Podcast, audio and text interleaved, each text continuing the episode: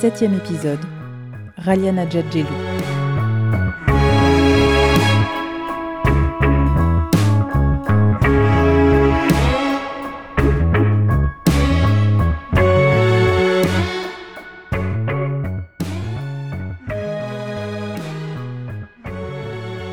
Comment peut-on comprendre une société et les dynamiques qui la traversent? Par ce qui est visible ou à l'inverse, par ce qui ne l'est pas Mon invitée d'aujourd'hui dit qu'elle voulait mettre en lumière des vies invisibilisées au-delà des façades des immeubles et des apparences de la scène familiale et communautaire, écrit-elle. Elle voulait aussi montrer la résistance permanente, les points de tension, les voies de traverse, les solidarités et les alliances inter- et intragénérationnelles. Tout cela est la preuve pour elle d'un chemin d'émancipation avant tout collectif. Dans cet épisode de l'Horizon, nous allons parler de moyens de transport, de sortie entre amis et de mariage. Nous allons évoquer le pouvoir, les résistances quotidiennes de femmes, la norme et sa déconstruction. Bonjour Ralia Najat Jeloul. Bonjour Leila Berato,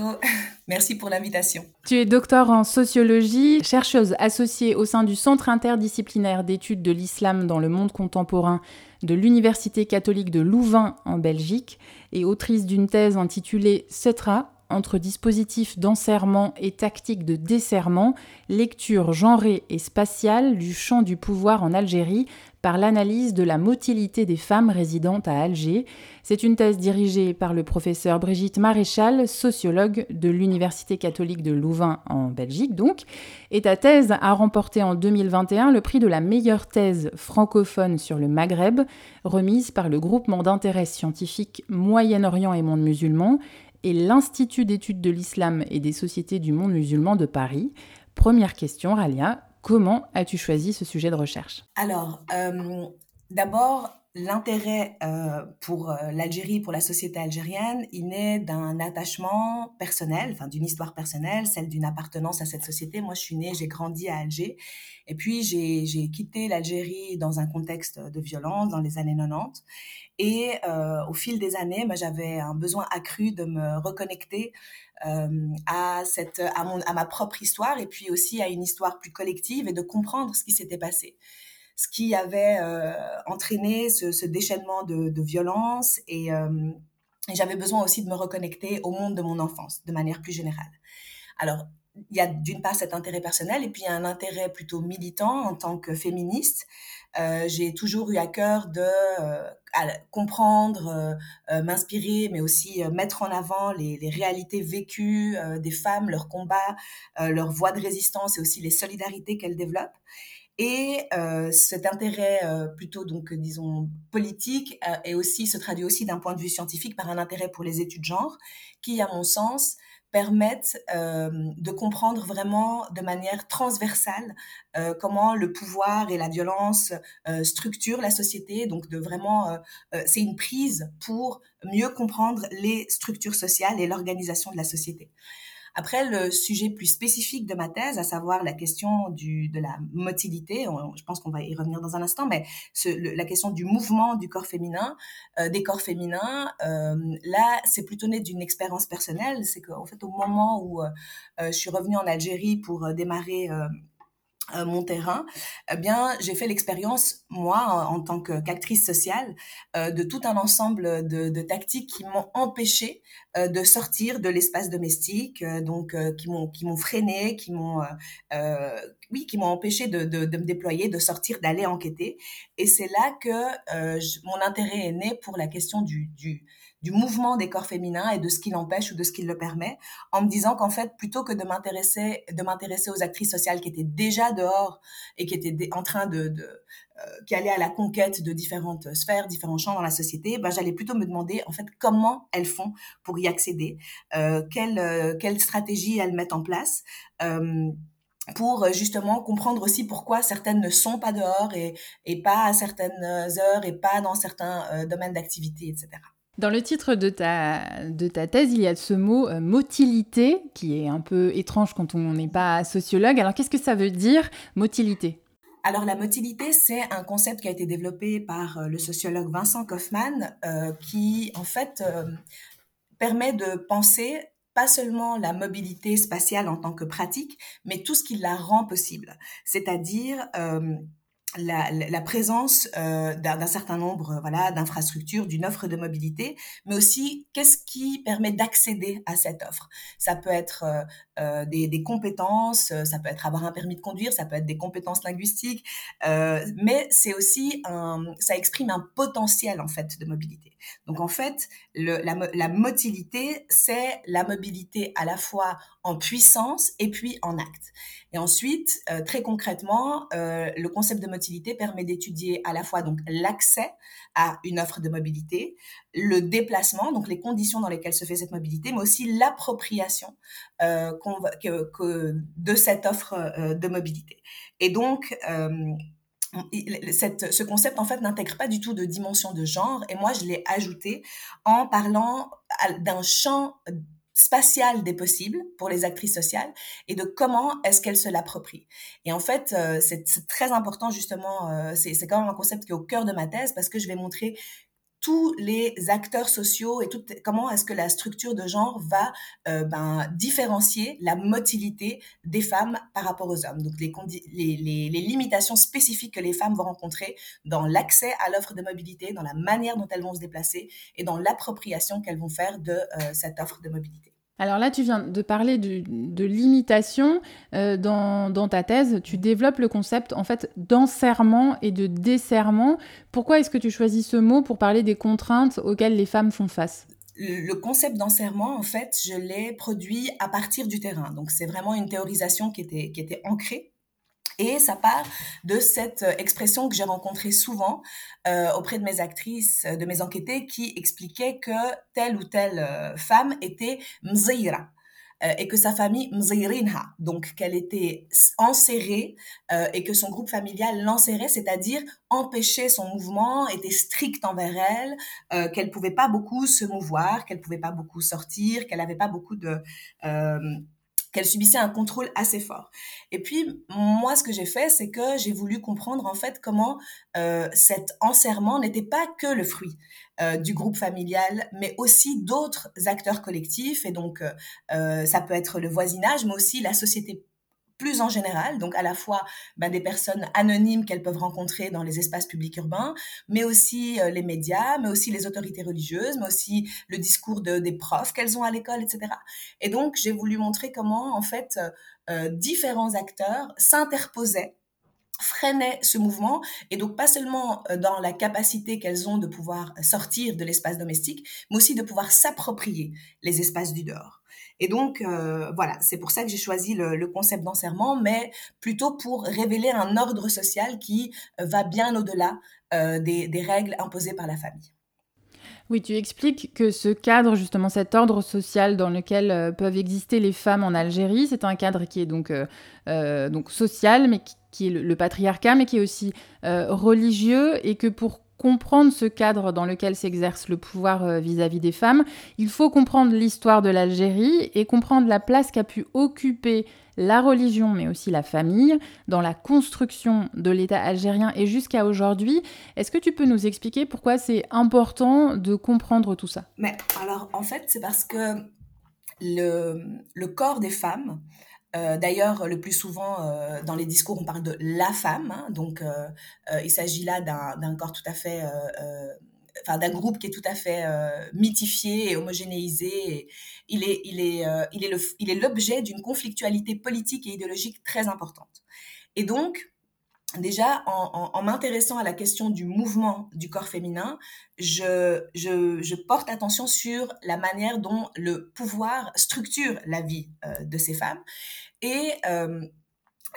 ce pouvoir-là, il est, euh, comment dire ça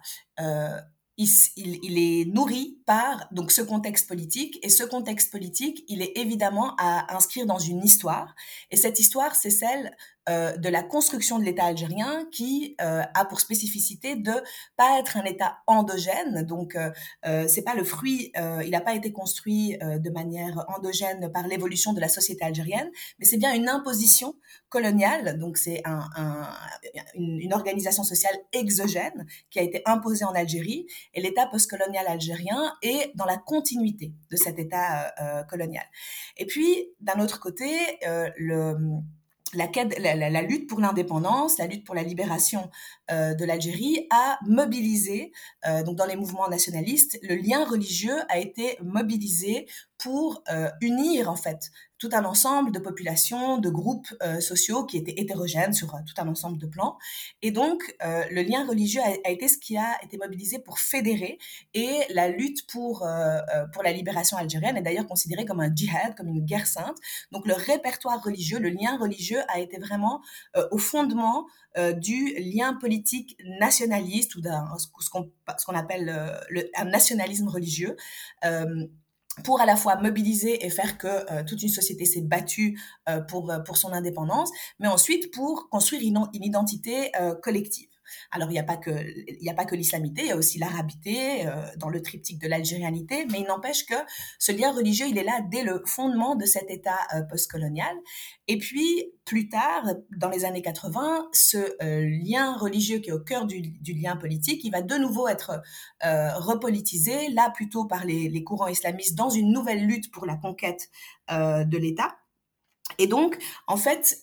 à travers à travers cette histoire, le, les, droits des femmes, les, corps des femmes, la gestion euh, de, ce, de ce groupe-là a toujours euh, été au cœur de la conflictualité et a été une variable dans une sorte de variable d'ajustement dans le maintien d'un ordre social et d'une mainmise de l'État sur la société.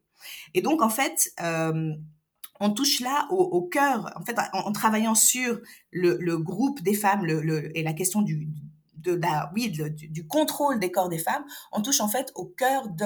euh, la conflictualité et des liens entre politique et religion en Algérie. Et en même temps, donc ça c'est l'aspect plutôt historique, mais en même temps, cet État postcolonial, par son action euh, euh, de développement et tous les, les, toutes les, mutations, les transformations qu'a traversé la société algérienne au XXe siècle, a énormément bouleversé l'ordre de genre. Donc la, société algérienne s'est quand même complètement reconfigurée. C'est aujourd'hui une société euh, qui est majoritairement urbaine. Euh, l'accès à la scolarisation euh, et particulièrement la scolarisation des femmes et puis l'emploi des femmes. Il y y a, plein d'éléments qui ont complètement bouleversé les structures familiales. et donc, de nouveau, euh, rentrer par le, le, corps des femmes, le mouvement des femmes, en fait, et, donc euh, euh, observer les familles et l'évolution de la famille nous plonge aussi là au cœur du lien social et des transformations, ou plutôt de l'évolution du, du, lien social. Donc on a d'un côté tout ce qui est lien politique et lien religieux, et de l'autre côté les métamorphoses du lien social donc voilà euh, un peu pourquoi il fallait vraiment une contextualisation euh, socio-historique assez euh, conséquente avant de pouvoir rentrer dans le vif du sujet. La, deuxième réflexion que, tu mènes en, début de, ta thèse, avant justement de, rentrer dans, l'étude des mobilités des femmes à Alger, c'est celle sur la notion de pouvoir. Tu, dis, et là je vais schématiser un peu, que l'étude de la notion du pouvoir sur les femmes ne peut pas s'étudier uniquement en fonction du cadre législatif qui existe, mais qu'elle doit aussi s'étudier en s'intéressant à la façon dont ce cadre est intégré par les femmes et de comment elles-mêmes peuvent le, le renforcer. Est-ce que tu peux nous expliquer tout ça? Pour moi, ce qui, ce qui était très important, c'était de passer d'une conception du pouvoir comme quelque chose qui était détenu par un groupe sur un autre à une conception plutôt relationnelle du pouvoir, en fait, euh, le pouvoir fabrique un type de relation entre des groupes et fabrique aussi des subjectivités, c'est-à-dire qu'il façonne des sujets. Donc le pouvoir, c'est pas seulement quelque chose qui interdit, qui limite, c'est aussi quelque chose qui produit un certain type de sujet et qui fabrique euh, des désirs, euh, des euh, euh, et, et, une forme surtout de conduite et de conduite par rapport à, à son propre corps. Et en fait, euh, de ce point, quand on, quand on rentre dans la question du pouvoir comme une relation, on se rend compte qu'en fait, l'effectivité du pouvoir, donc sa capacité à, à, réellement produire des effets, elle dépend aussi euh, de... Euh, de la capacité ou pas des sujets euh, à résister à ce pouvoir. Et donc moi, c'est ça qui m'intéressait, c'était cette marge de manœuvre euh, et cette résistance et la manière dont les sujets peuvent retourner aussi euh, le pouvoir, que le pouvoir, c'est quelque chose aussi qui circule. Mais peut-être pour revenir au début de ta question, pourquoi est-ce que je me suis pas seulement intéressée au cadre législatif, mais simplement parce que depuis ben, mon enfance, j'ai toujours bien vu que euh, peu importe le cadre législatif, euh, la possibilité d'aller d'accéder à ces droits, euh, tous les, les, agents de l'État qui vont enregistrer ou pas la plainte d'une femme qui vient porter plainte pour violence conjugale, les tous les, les, agents aussi du, du, système judiciaire, etc., euh, sont euh, médiés par des relations sociales et un ordre social qui ne dépend pas strictement de la loi. Et donc, c'est pour ça que euh, le, le, la question du cadre législatif, bien sûr, elle est là, mais ce qui m'intéresse, c'est vraiment qu'est-ce qui euh, qu'est-ce qui travaille, euh, enfin les, forces qui travaillent et qui maintiennent un ordre social dans la société, et notamment euh, pour revenir à la question de comment les femmes intériorisent ce pouvoir, ce qui me, ce qui m'intéressait vraiment, c'était la manière dont elles intériorisent une vulnérabilité sociale. Et comment euh, elles sont placées, elles, on leur apprend en fait euh, leur place, on leur apprend à rester à ces places-là, et comment est-ce qu'on euh, comment est-ce que ça influence leur agentivité, leur capacité euh, d'agir euh, et leur champ des possibles. Parce que ce que un des fils, j'ai beaucoup parlé jusqu'à présent de du mouvement des corps féminins et c'est vrai, c'est vraiment ça la question, je dirais de base. Mais après, dans ma thèse, je développe aussi le lien entre la mobilité spatiale et la mobilité sociale des femmes. Et donc, finalement, la question c'est, euh, dans un contexte où on intègre qu'on porte une vulnérabilité, où, notre corps, euh, et en tant que sujet, on est marqué par une vulnérabilité sociale spécifique, euh, comment est-ce qu'on peut se déployer? Dans quelle mesure est-ce qu'on peut essayer d'élargir le champ des possibles? Dans quelle mesure on peut changer sa réalité à soi, à celle de, ses enfants, de sa famille? Et surtout, euh, pour, pour, revenir, pour faire un dernier lien encore avec euh, le, le, cadre législatif dont tu parlais, il y a quand même des, des cas de, de féminicide euh, qui sont à la fois fréquents et puis d'une ampleur euh, euh quand même très choquante. Moi, j'étais plus jeune, très très choquée par ce qui s'est passé, le lynchage des femmes de Hassim Saoud. Et donc là, on, on parle pas de la loi. Euh, bien sûr que les femmes ont le droit euh, d'aller vivre dans une autre ville et de pas euh, vivre avec un tuteur. Et pourtant, elles transgressent un ordre social au point qu'on les met à mort. Et donc, c'est vraiment étudier cet ordre social-là, comment il fabrique des sujets, mais aussi comment des sujets tentent de changer, ou, plutôt de se créer des chemins propres ou de voilà oui, si on, veut de s'émanciper, mais c'est pas exactement ce terme-là que j'utilise, euh, mais plutôt d'accroître euh, leur champ des possibles, euh, tout en restant les plus protégés possibles, parce que c'est un ordre social qui utilise la violence pour s'exercer. Alors, on a évoqué les, dynamiques de, réflexion qui étaient les tiennes et le contexte dans lequel tu, as réfléchi à ces questions-là. Maintenant, on va parler du terrain. Comment est-ce que tu as travaillé concrètement pour mener cette enquête? Donc, euh, d'abord, je suis partie de mes propres, euh, de mes propres réseaux familiaux et de voisinage.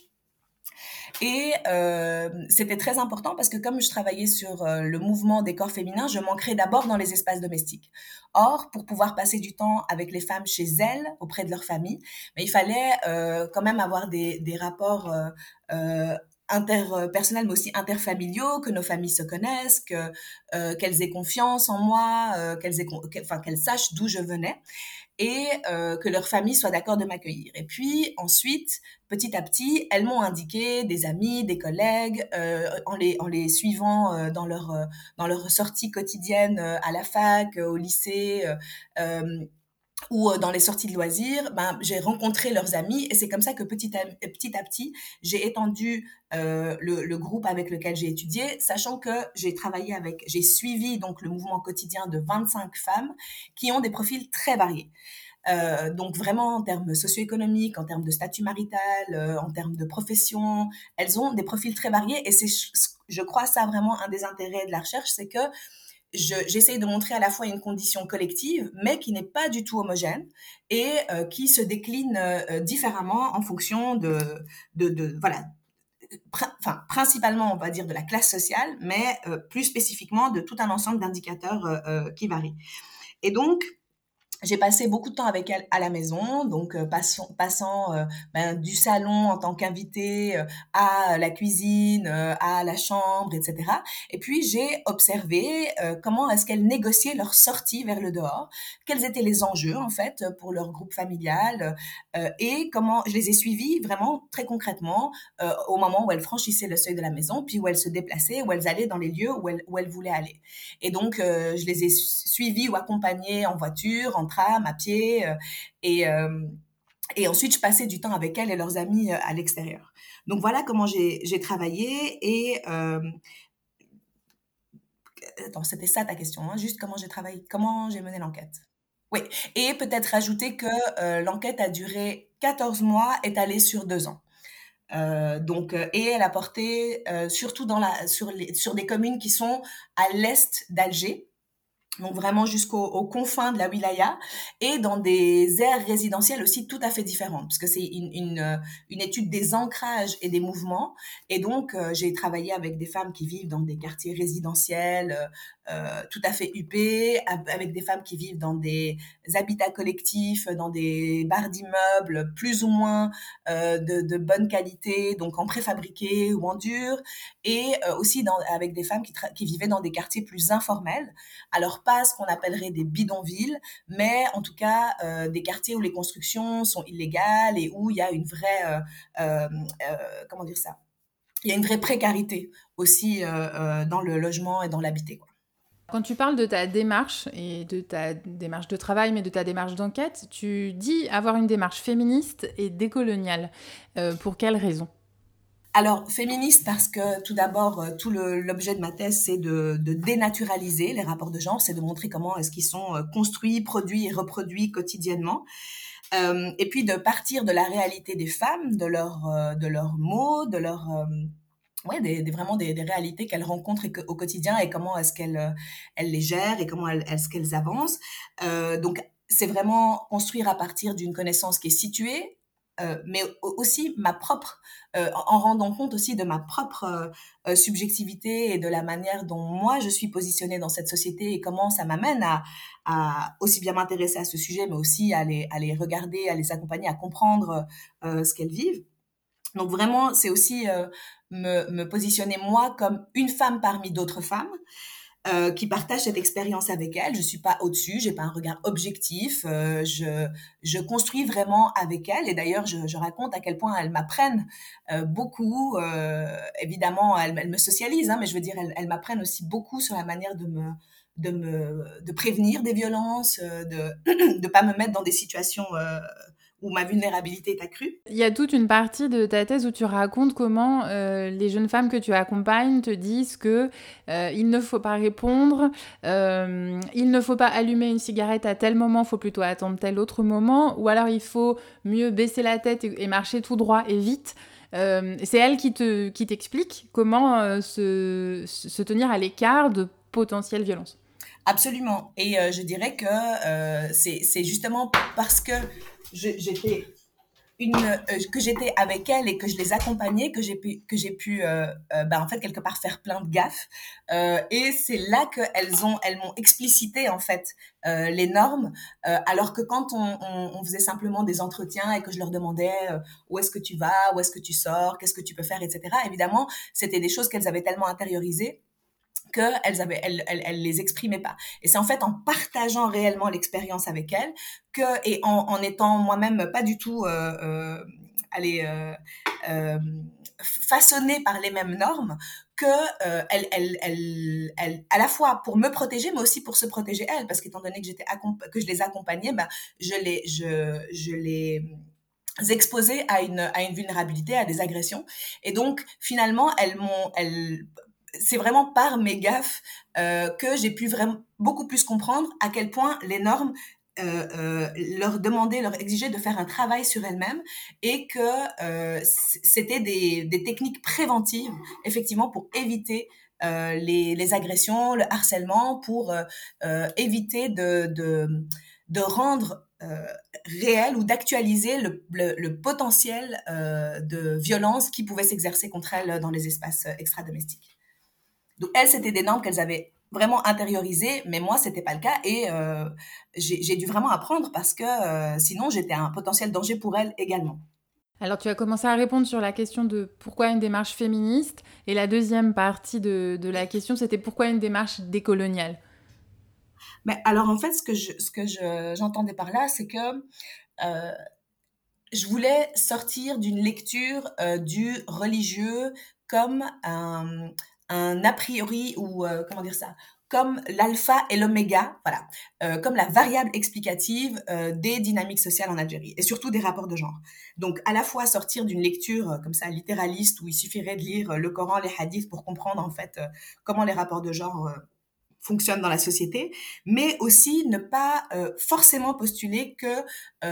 c'est que que que le que l'étude de la religion permettrait de comprendre euh, la manière dont les choses évoluent. Et en fait, euh, ou uniquement, c'est-à-dire d'entrer par les autorités religieuses ou par les discours religieux, etc. Et en fait, euh, à la fois dans mon travail, je donne une place euh, aux religieux, aux discours religieux parce qu'ils sont là euh, dans la vie. Mais je, je, parle de la vie des enquêtés, donc ils sont là dans les émissions télé, ils sont là dans les conversations, c'est ce qu'elles ont appris à l'école. C'est bien sûr c'est présent, mais j'essaye vraiment de décaler le regard et de plutôt m'intéresser à tout un ensemble d'autres facteurs sociaux. Donc je parle beaucoup bah, de l'urbanisation, euh, de des logiques résidentielles, des logiques territoriales, mais voilà aussi de mettre vraiment l'accent sur le, lien familial et, les, les, transformations des modèles familiaux pour euh, mieux comprendre euh, comment est-ce que tout ça s'articule et à la fois, bien sûr, il y a une place pour le religieux, mais ce n'est pas, euh, c'est pas la, la, variable explicative de ces transformations sociales. Et en fait, c'est ça que j'entends par décoloniser le regard, parce que euh, Évidemment, on pourrait, euh, vu d'ici, donc je parle d'ici, c'est-à-dire d'ici de Bruxelles, euh, d'Europe, euh, on va parler de femmes musulmanes, on va parler de société musulmane, et donc ça, l'islam va euh, être le facteur de construction d'une altérité, euh, d'une altérité radicale. Donc là-bas, ça se passe tout à fait autrement parce que la religion musulmane est si prégnante, etc., etc. Or moi, j'ai voulu vraiment comprendre les dynamiques de changement social en ne mettant pas le focus sur la religion et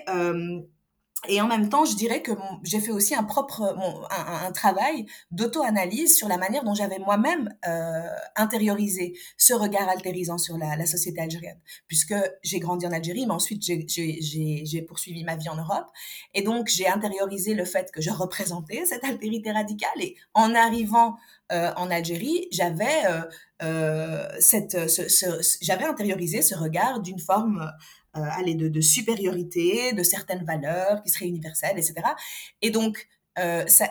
ça, a été d'abord décoloniser mon propre regard et dans le choix de là où j'ai porté mon regard sociologique, de décaler euh, ce regard euh, habituellement porté sur, euh, voilà, euh, sur l'Algérie comme une société musulmane et la religion, le, en fait, c'est ce qu'on appelle le paradigme religieux. Donc, rentrer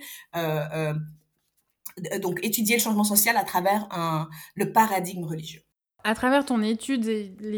tout le travail que tu as fait avec ces femmes euh, euh, avec qui tu as partagé euh, le quotidien et les déplacements, dans, les conclusions donc, de, cette étude que tu racontes au fil des, des dernières parties de ta thèse, tu caractérises les contraintes auxquelles les femmes font face dans le cadre de cette mobilité et cette motilité en évoquant plusieurs cercles. Le premier, c'est donc la famille et le deuxième, si on peut dire, le quartier alors, effectivement, mais avant de, de parler des, des, cercles, moi je dirais que j'ai d'abord mis l'accent sur la norme, euh, que, donc la norme de la satra, qui conditionne leur leur rapport à elles-mêmes et leur rapport à leur propre corps comme un euh, corps à la fois euh, faible physiquement et moralement et donc un corps qui est vulnérable socialement. Et par conséquent,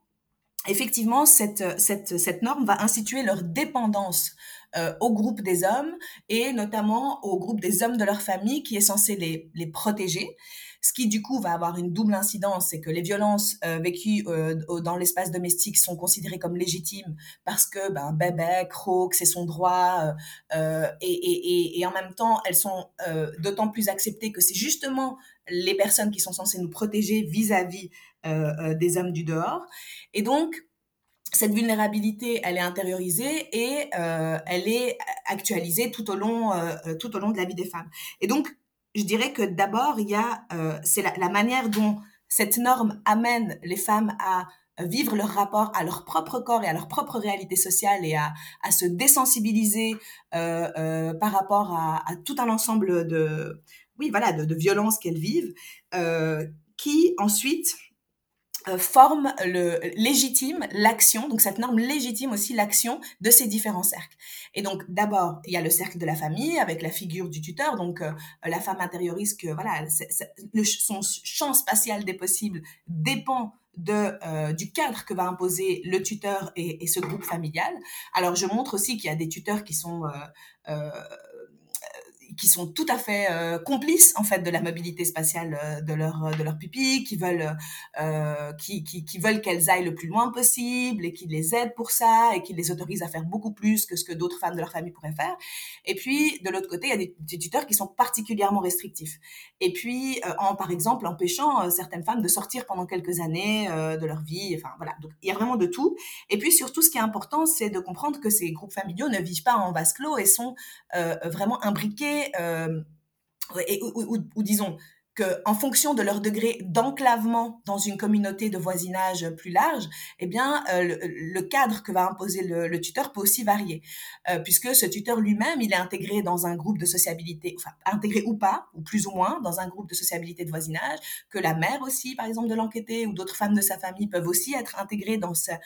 une communauté plus large de voisinage, et que en fonction du besoin de la famille de ce groupe, de ce réservoir d'alliés, eh bien, euh, les euh, la pression à la, conformité à un certain, euh, à un certain modèle va être plus ou moins grand euh, sur, la fille, sur la femme. Et donc, effectivement, il y a d'abord ce, cet espace domestique, il y a d'abord ce groupe familial qui limite les, les, horaires de sortie, qui limite les raisons, les, les, activités qu'on peut faire à l'extérieur, la manière dont on va se déplacer, euh, le, le, la manière dont on va pouvoir s'approprier. Donc, euh, ça veut dire, euh, oui, on peut aller au centre commercial ou on peut aller à la plage pendant certaines heures de la journée, mais alors seulement si on est accompagné d'autres filles et pas de garçons. Donc, la, la question de la mixité est très importante, et etc. Donc, il y a tout un ensemble de conditions. Et puis après, il y a aussi le fait de traverser l'espace communautaire du voisinage qui lui-même euh, agit donc à travers le regard de l'œil et le regard de la langue, donc un processus d'étiquetage, euh, fabriquer la, qui, fabrique la réputation. Euh, des femmes et qui euh, a euh, cette action renforce la légitimité, la centralité euh, de la de, de l'espace domestique sur la vie des femmes, c'est-à-dire au fond que euh, le contrôle de des raisons pour lesquelles est-ce qu'elles quittent l'espace domestique et ça renvoie les femmes au fait que leur place légitime là où elles sont en sécurité, là où elles sont à leur place, c'est bien euh, au sein de leur de leur foyer. Et donc il y a ce premier cercle il y a le deuxième cercle, et donc euh, en fonction de, leur réalité résidentielle, euh, les femmes ne vivent pas, donc de leur réalité familiale, de leur réalité résidentielle, les femmes ne vivent pas les mêmes contraintes en fait sur la mobilité spatiale. Donc, si on a un tuteur permissif, si en plus on vit dans une villa avec des, des, grandes, comment dire, avec des grands murs comme ça qui nous protègent du voisinage, qu'en plus on a une voiture qui nous permet de sortir directement du quartier sans du tout être vu, remarqué, etc. Évidemment euh, donc si, on, a les moyens euh, euh, économiques qui, se traduisent spatialement par une mise à distance sociale du voisinage, alors évidemment, on, ressent un grand degré d'anonymat et les femmes ont un grand champ des possibles spatiales. À l'inverse, si on vit dans un quartier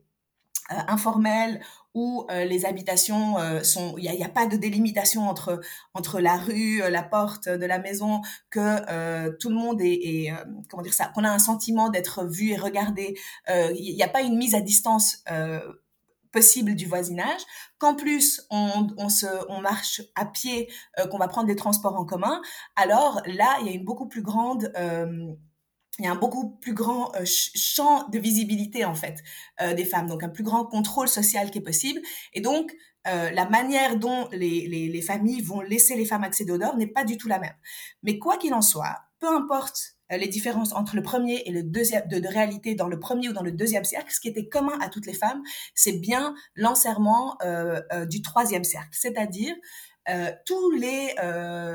NES, quoi, c'est-à-dire ce qu'elles appelaient NES, donc les gens du dehors, donc ceux par lesquels elles sont pas reliées par des liens familiaux, par des liens communautaires de voisinage, euh, qu'elles rencontrent à l'extérieur, dans les espaces publics urbains, dans la rue, dans les places, enfin, etc., etc., et qui, par leur action,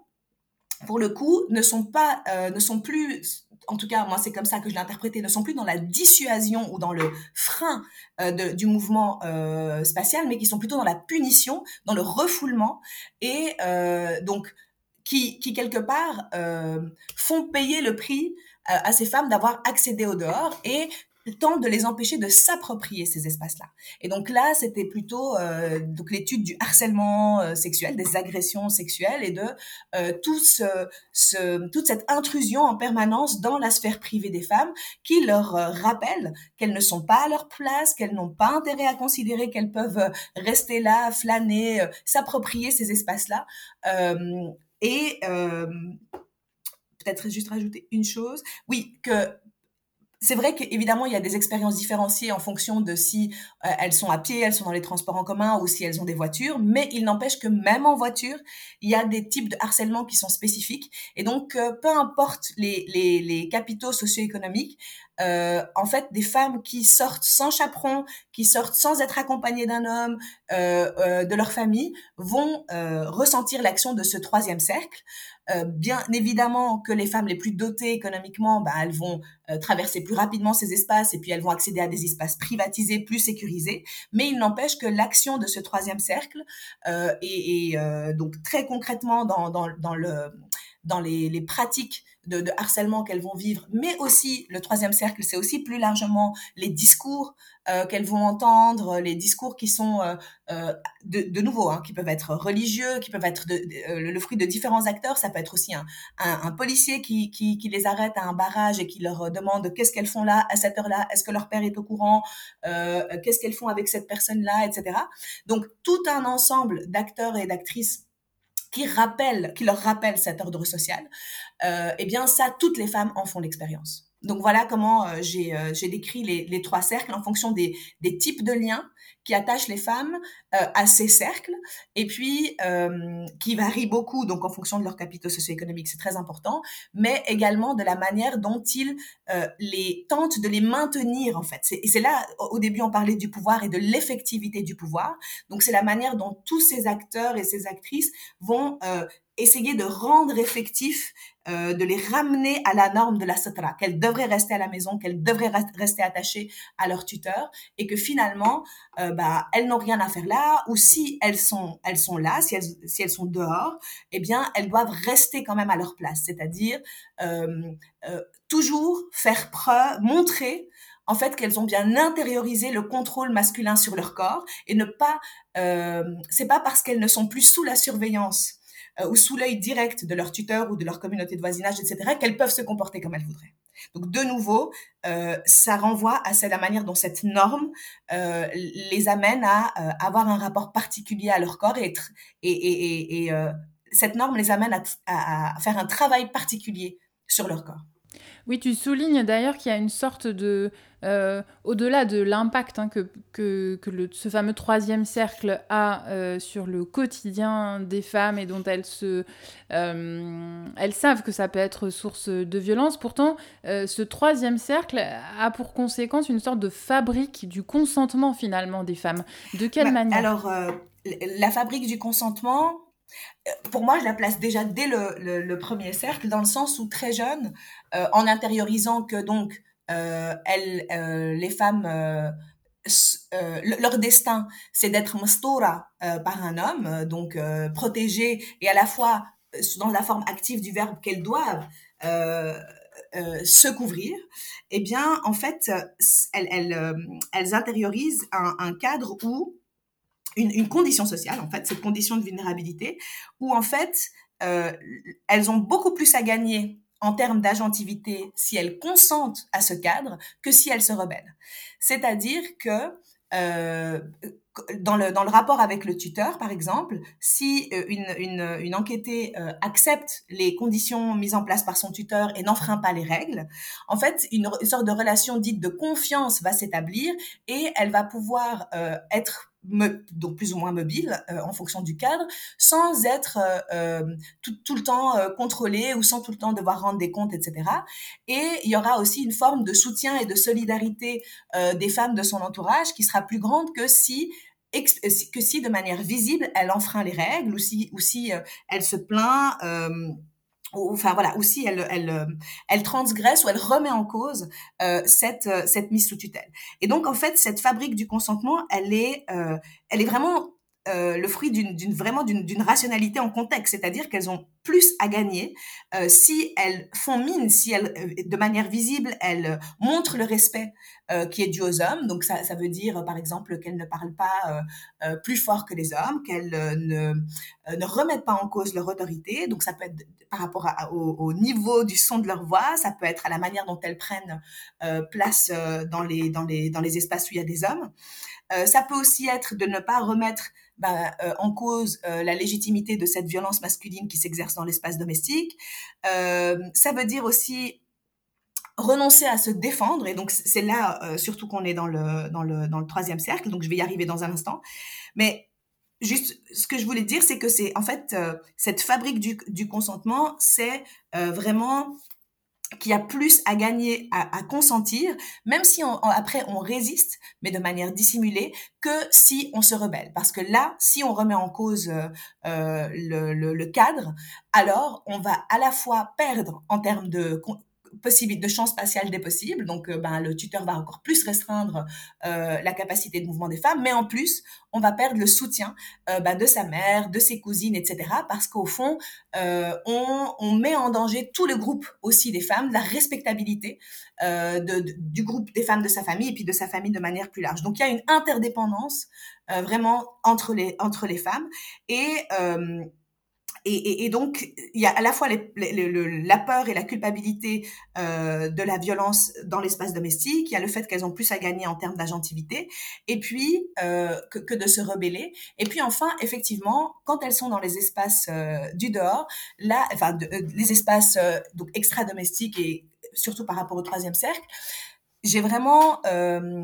appris moi-même que il fallait renoncer à se défendre, qu'en fait, si on répondait à quelqu'un qui nous harcèle, si on essayait de, de, de faire une un, esclandre, qu'on dénonce publiquement euh, euh, le geste de quelqu'un qui nous a mis la main aux fesses, etc., en fait, la, la violence risque de se retourner contre l'actrice puisque c'est elle qui va être jugée coupable euh, d'avoir euh, provoqué ce comportement-là. Et c'est là de nouveau que je reviens à la norme de la Satra, c'est que, étant donné qu'elle fait intérioriser une vulnérabilité sociale à la, aux femmes, alors ce qui, ce qui va leur arriver est de leur faute, puisqu'elles savaient déjà qu'elles étaient vulnérables. Alors dans ce cas, pourquoi est-ce qu'elles sont sorties? Et donc, c'est un piège qui se referme sur elles-mêmes, puisque euh, elles, elles, elles sont assignées à cette vulnérabilité, et qui, euh, euh, fait qu'elles sont coupables des violences, enfin de manière tout à fait perverse, hein, qui fait qu'elles sont coupables des violences dont elles sont les cibles. Et donc ne pas se défendre, enfin donc se défendre, c'est en fait euh, faire le, le euh, s'exposer à une violence accrue. Euh, donc c'est c'est c'est euh, potentiel. En fait, elles savent et elles font l'expérience du fait qu'elles ne vont pas trouver euh, d'alliés si elles euh, si elles remettent en cause le comportement d'un homme qui les harcèle, etc. Et puis même qu'il y a un risque d'escalade de la violence. Et donc, euh, elles, elles vont apprendre à renoncer à se défendre et à euh, se tenir serré, serrer son visage, essayer de prendre le moins de place possible, essayer de, de, de, serrer leur corps les uns contre les autres pour former un bloc, pour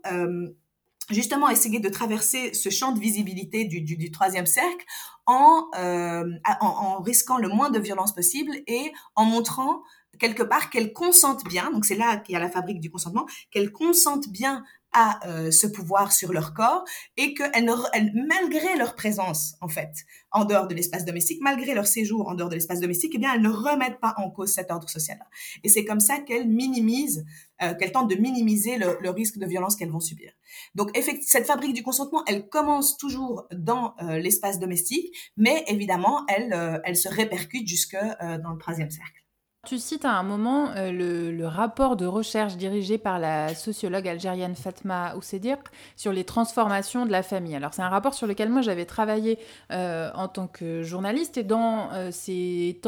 ses conclusions, Fatma Oussedir explique qu'il lui semble que la violence contre les femmes euh, dans la société algérienne aujourd'hui pourrait s'expliquer par euh, la blessure que provoquerait la réalisation sociale des femmes et le sentiment de non-masculinité que cela renverrait aux hommes. Hein. Tu disais tout à l'heure qu'effectivement aujourd'hui euh, les femmes vont à l'école, elles vont à l'université, elles travaillent, mais pourtant tu n'es pas tout à fait d'accord avec les conclusions de ce rapport de recherche. Est-ce que tu peux nous, nous expliquer la différence que tu fais? Je dois dire que je suis quand même vraiment très largement d'accord et que je me suis beaucoup euh, appuyée sur les travaux euh, de la sociologue Fatma Oussedir. Hein, donc c'est pas pas tellement euh, un, désaccord, c'est plutôt que moi j'ajouterais une, dimension supplémentaire sur laquelle il me semble qu'elle insiste pas justement dans cette interprétation.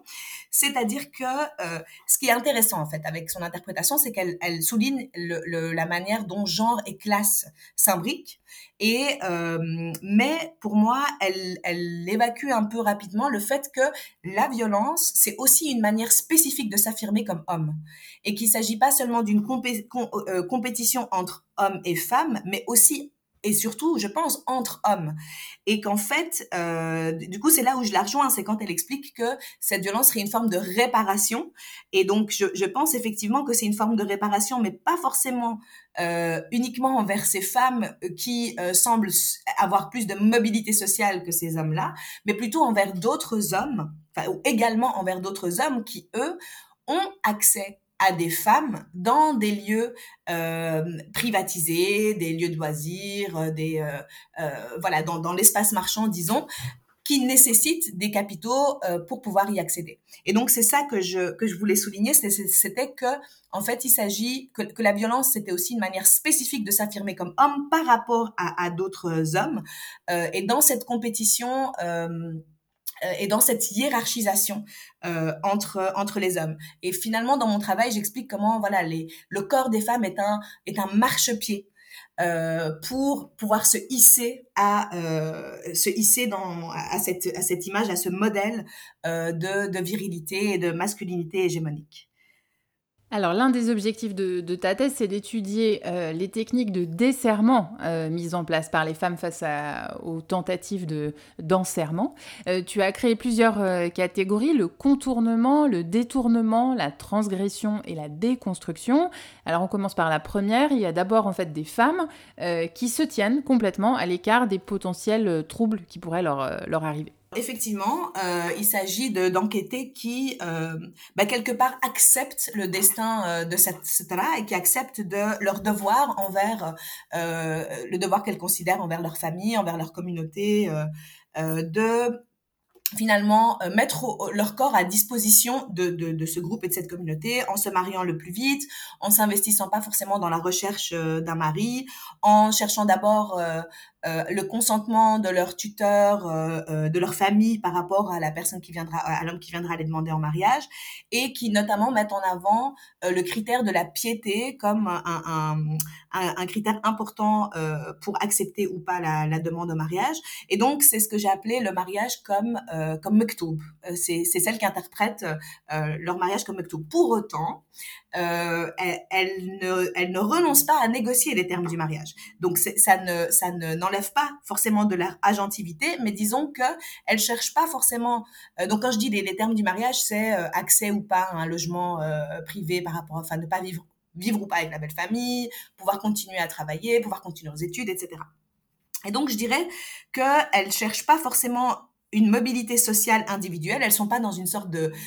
maximisation euh, du potentiel de mobilité sociale à travers le mariage, mais elles se conforment plutôt à, un projet familial. Et ce qu'elles en tirent surtout, c'est le fait de, de en tout cas, elles espèrent euh, jouir de la garantie qu'elles auront la protection de leur famille, de leur propre groupe familial en cas de, de problème avec leur mari ou avec leur belle famille, en cas de divorce, etc. Donc, quelque part, elles se, euh, elles se conforment euh, à ce destin euh, du mariage et euh, à le faire le plus vite possible pour être mastora en espérant garder du coup euh, bah, voilà la, la, bénédiction la protection surtout de leur famille. Alors ça c'est pour le, premier groupe et puis il y a ce deuxième groupe. Et tu expliques qu'il y a des femmes dans, dans, ce deuxième groupe qui développent une sorte de deuxième personnalité pour arriver à, desserrer hein, les, les, contraintes qui sont mises qui, qui, leur sont imposées. Comment est-ce que cela se, se traduit?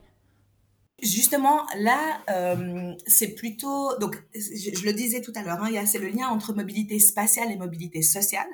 Et donc, en termes de mobilité spatiale, ce desserrement, il va euh, il va finalement commencer dès qu'elles sont petites en allant à l'école, puisque c'est elles vont faire là l'expérience, elles vont développer en fait, euh, elles vont commencer à développer un monde à elles, elles vont rencontrer des amis, elles vont développer des réseaux euh, en dehors de leur famille, et puis petit à petit, plus elles grandissent et plus elles vont, donc certaines font le choix de le faire, d'autres moins et dans des proportions variables évidemment, explorer la ville euh, en, par exemple, contournant euh, ben, l'école. Donc, euh,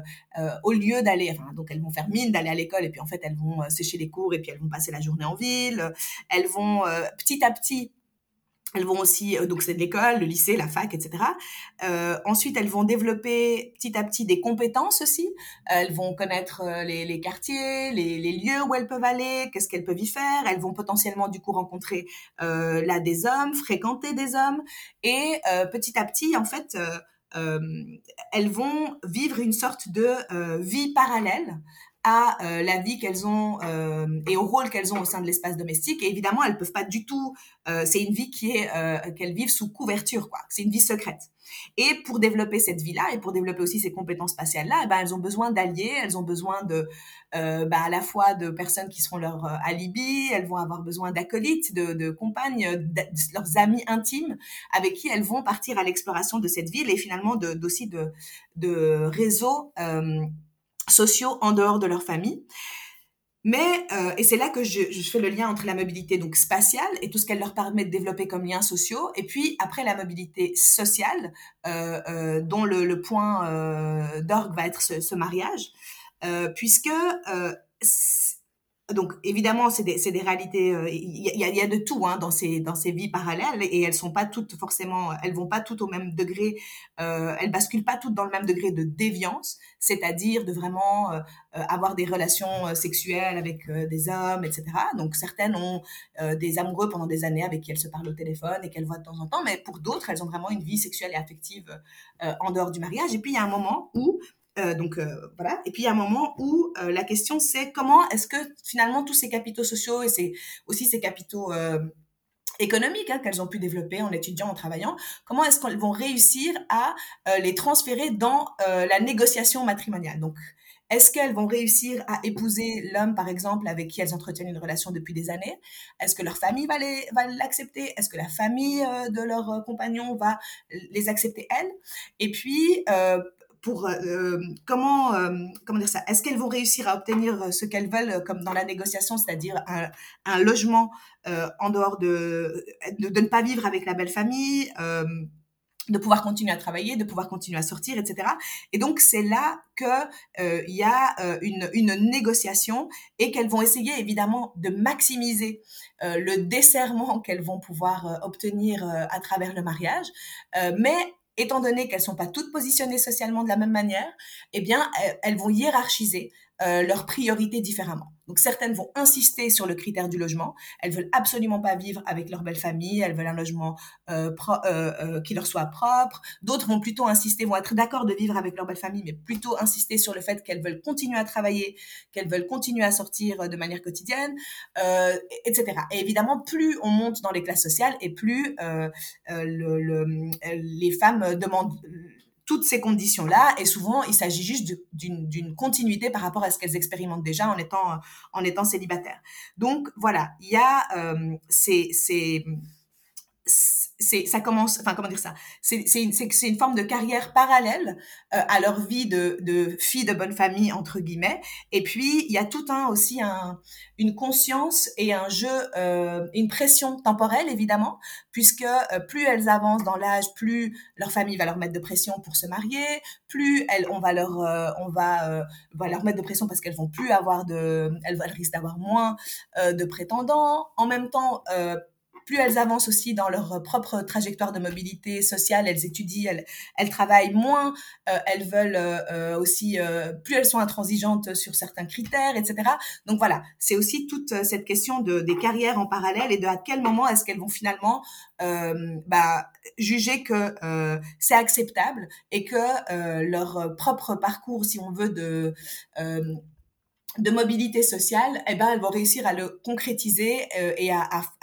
dans un projet de mariage qui leur permet d'améliorer leur vie, de se desserrer par rapport à euh, l'emprise qu'avait leur groupe familial sur elles. Ça, c'était pour euh, notre le deuxième groupe hein, que tu as que tu dans tes conclusions le deuxième groupe que tu que tu crées. Il y a un troisième groupe. ce sont des femmes qui sont minoritaires dans la dans la société algérienne. Ce sont celles qui transgressent complètement la norme. Tout à fait. Alors, juste ajouter que le, deuxième, pour le deuxième groupe, c'est celle pour qui le mariage est une forme de shtara, donc euh, d'habileté, de ruse, qui a là derrière euh, vraiment euh, un,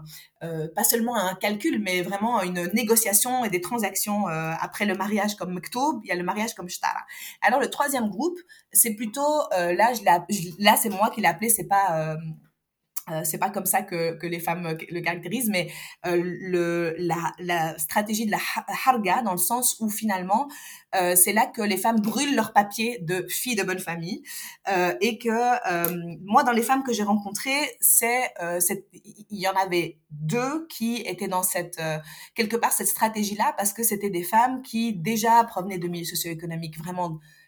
très, euh, enfin assez pauvre, euh, et qui était déjà divorcée et qui du coup quelque part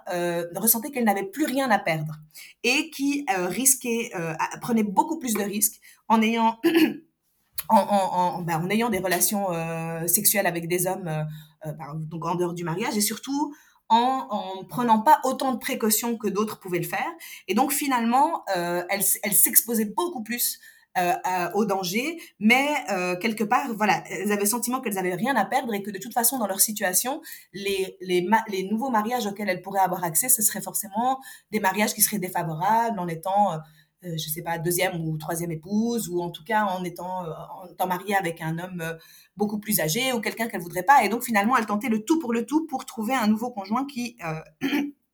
qu'il leur conviendrait. Donc il y a celle-là, et puis euh, qui faisait euh, d'ailleurs euh, l'objet d'une marginalisation sociale au sein de leur famille, qui était importante, au sein des communautés de voisinage, etc. Et puis après, il y a, c'était surtout des figures en fait, des figures de, bah, de prostituées, de ou alors figures de prostituées ou de femmes qui, par exemple,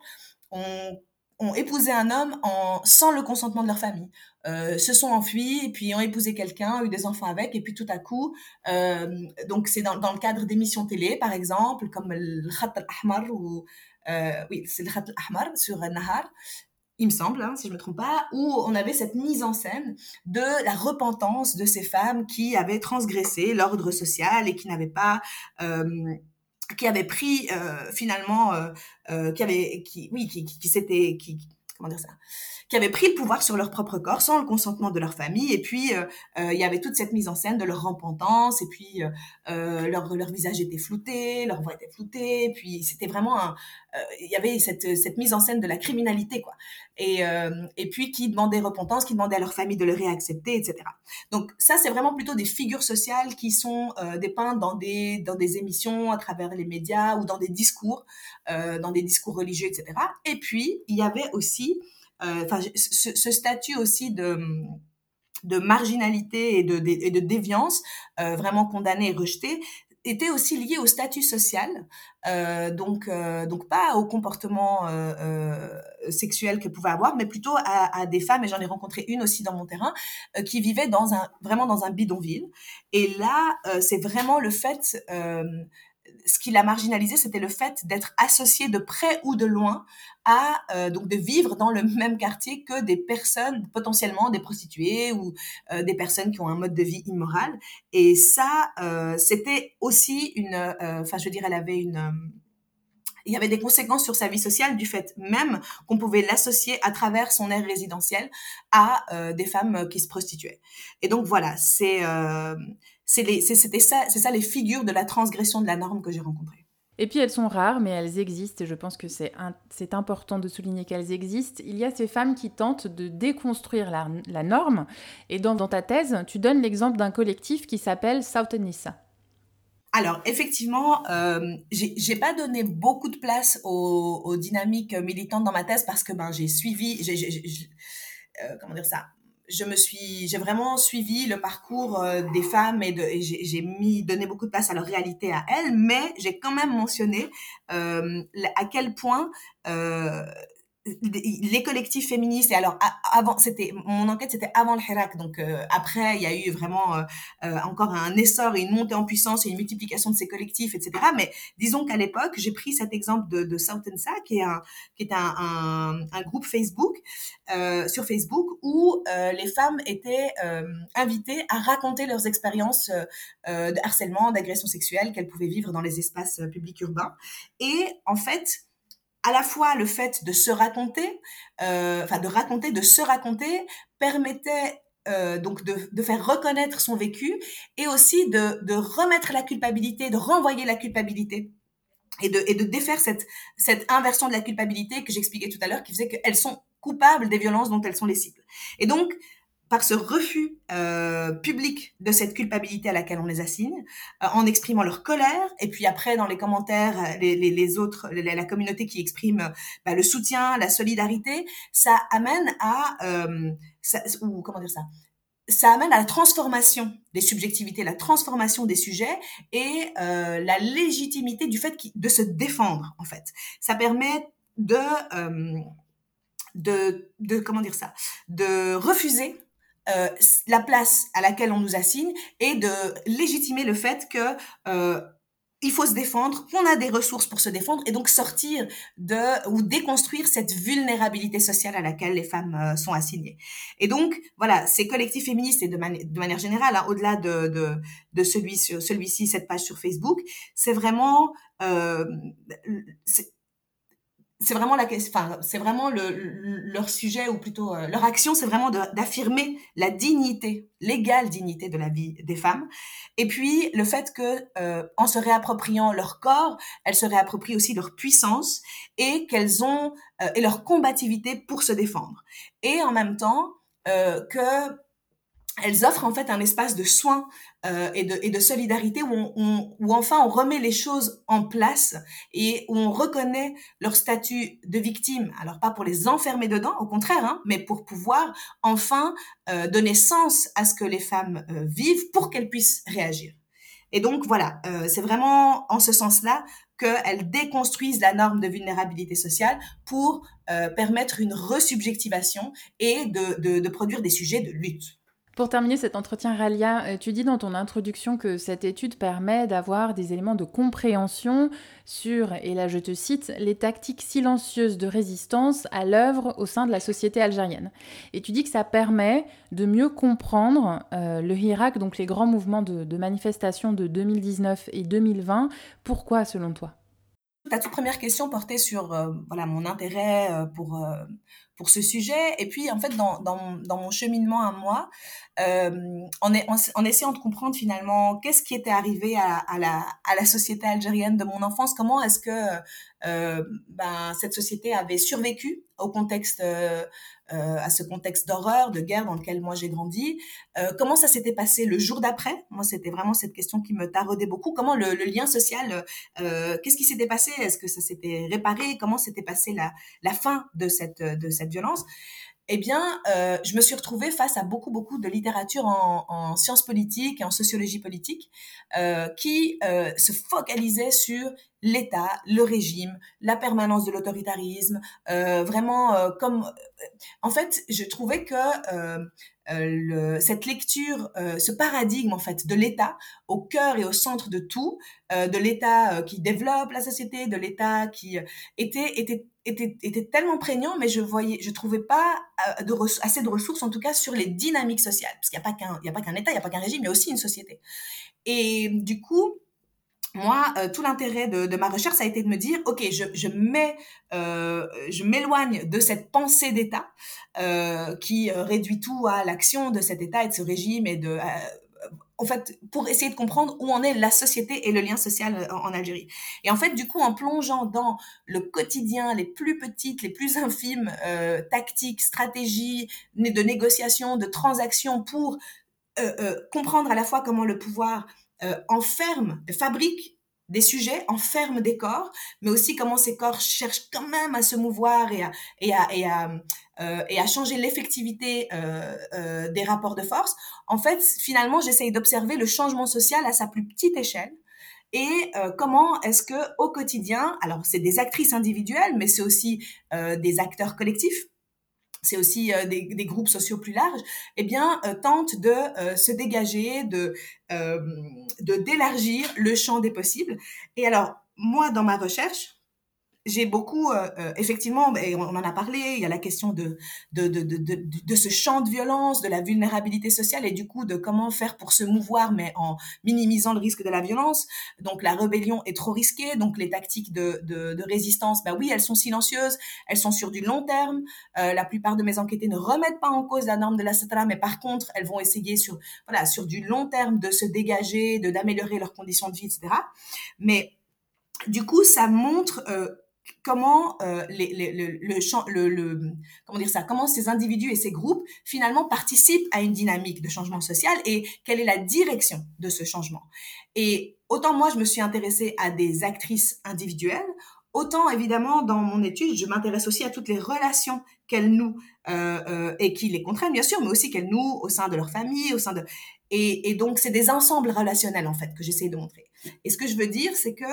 euh, finalement les formes de desserrement, ou en tout cas c est, c est, donc les, les, modalités de desserment, eh bien quand euh, le Hirak a commencé, ce qui il m'a semblé que à travers euh, cette, ces occupations de l'espace public urbain, à travers la manière dont euh, les, les, les, foules ont créé de l'espace public, c'est-à-dire de l'espace d'apparition et de pas seulement d'apparition, mais je veux dire de, de, euh, se sont appropriés, ont occupé ces espaces publics urbains pour avoir euh, un message politique, pour former un corps politique, pour euh, se le sont appropriés, ont réclamé leur souveraineté sur ce territoire, etc. Finalement, je voyais là des mêmes processus euh, de euh, développement de compétences et d'appropriation euh, et de en fait de production d'un espace public que j'ai vu chez mes enquêtées, mais qui elles créaient plutôt de l'espace privé et elles le, elles le créaient sous couverture, c'est-à-dire que comme je l'expliquais tout à l'heure, elles développaient des vies parallèles et elle développait un monde à elle, mais qui était parallèle et caché. Tandis que là, eh bien, justement, le à travers euh, à travers ce corps collectif euh, qui, qui, qui prenait place et qui et qui s'appropriait ces espaces publics urbains l'idée c'est de euh, dévoiler en fait défaire les liens de culpabilité affirmer euh, sa citoyenneté affirmer ses droits euh, affirmer qu'on a le droit de s'exprimer qu'on a le droit de manifester qu'on a le droit de pas être d'accord etc et qu'on n'a pas euh, à, à, à et, et qu'on refuse comment dire ça on refuse cette vulnérabilité et que on on reprend euh, possession et qu'on se met en lutte quoi. Donc c'est un peu le même si vous voulez si tu veux c'est le même euh, processus de desserrement sauf que évidemment là il est collectif euh, et que du coup il a un potentiel ce qui, était pour moi aussi le plus intéressant hein, c'est comment est-ce qu'il permet de transformer les subjectivités et de produire des sujets des sujets citoyens citoyennes qui voilà revendiquent leur place et surtout se défont des liens de peur et de culpabilité que, euh, que voilà que moi j'ai décrit à la, plus petite échelle de ce foyer de pouvoir qu'est la famille. Et ben là c'est euh, à grande échelle, à découvert, euh, et, euh, et c'est parce que c'est collectif que c'est possible. Parce que finalement, moi, ce que j'ai observé, c'était à une échelle individuelle, et donc forcément, c'était sous couverture. Euh, ça ne devait pas être visible, sinon la violence s'abat sur les individus. Alors que là, parce que c'est collectif, par la silmia, par la pratique aussi de la de la euh, de, de, de, la de la non violence du pacifisme alors euh, on peut rentrer dans un euh, dans un processus aussi de réparation de tout ce que la violence politique a ben, a eu comme effet sur la population sur voilà en fait, finalement, c'est un peu, je, avec, enfin, avec euh, cette dernière réflexion, je rejoins un peu ce que je disais au tout début sur euh, mon questionnement euh, et à la fois mon, mon, attachement, mon appartenance à l'Algérie, mais aussi cette, cet effet très fort que m'a laissé, qu'ont laissé les, les circonstances dans lesquelles j'ai quitté ce pays quand j'étais jeune. Et comme dans chaque épisode de l'Horizon, une dernière question pour te demander quel serait le ou les sujets de recherche sur lequel ou lesquels tu penses que les étudiants et les étudiantes d'aujourd'hui devraient se pencher. Alors moi, il y a plein de questions qui m'intéresseraient et, euh, et, effectivement qui demandent euh, bon des moyens aussi qui, qui peuvent être euh, variés. Moi, je trouve que avoir des enquêtes un peu quantitatives sur et, à plus ou moins grande échelle, donc euh, pas seulement évidemment à Alger, mais à travers tout le territoire algérien sur euh, les transformations ou l'évolution des modes de conjugalité, des, des modèles familiaux, euh, c'est toujours euh, euh, très important parce que, donc évidemment, ces enquêtes ont lieu. La dernière date de 2012 et elle a justement été dirigée par Fatma Oussedir. Mais c'est vraiment des, des, données qui doivent être remises à jour régulièrement, tellement le changement euh, est, est, important. Euh, également des, des enquêtes sur les dynamiques plutôt à des échelles territoriales, les dynamiques de sociabilité urbaine. Je pense notamment à tous ces, euh, ces grandes cités, euh, euh, enfin ces, ces, ces, espèces de forêts d'immeubles qui, qui, euh, qui ont émergé un peu partout. Là, je pense précisément autour de la Wilaya d'Alger, Wilaya Tipaza, c'est là où je passais beaucoup de temps, mais également dans plein d'autres euh, villes en Algérie. Donc, euh, quel type de sociabilité quoi se, se, crée dans ces dans ces grandes cités? Comment se passe aussi la cohabitation dans ces aires territoriales entre ben, des immeubles, des, des, des zones d'habitat informel? Donc, c'est des aires résidentielles très contrastées, et je trouve que voilà, c'est euh,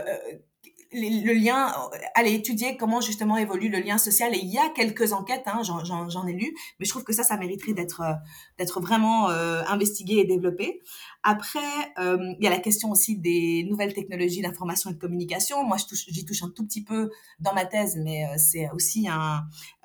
voilà, c'est aussi un champ en tant que tel, et notamment la question de de la publicisation, de, la politisation de certaines questions, de la manière dont euh, ces espaces numériques se, peuvent être euh, transformés en espaces publics, etc. Il y a aussi, bah, j'en parle quand même, mais j'ai fait un article là-dessus, la question de la, la réception d'un certain nombre d'émissions télévisées. Par exemple, moi j'ai travaillé sur euh, euh le Cheikh euh, Shamsuddin Jazairi et puis et puis il y en a plein d'autres quoi mais euh, de ces de ces discours euh, de ces espèces de stars de télé euh, autorités religieuses et de et de comment est-ce que leurs discours sont reçus parce qu'ils sont quand même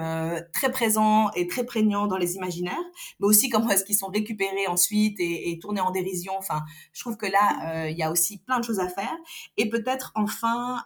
enfin il y a aussi la question donc je parle un peu dans tous les sens hein, mais voilà il y a aussi la question des bah moi j'ai beaucoup parlé des violences euh, sexuelles et sexistes euh, finalement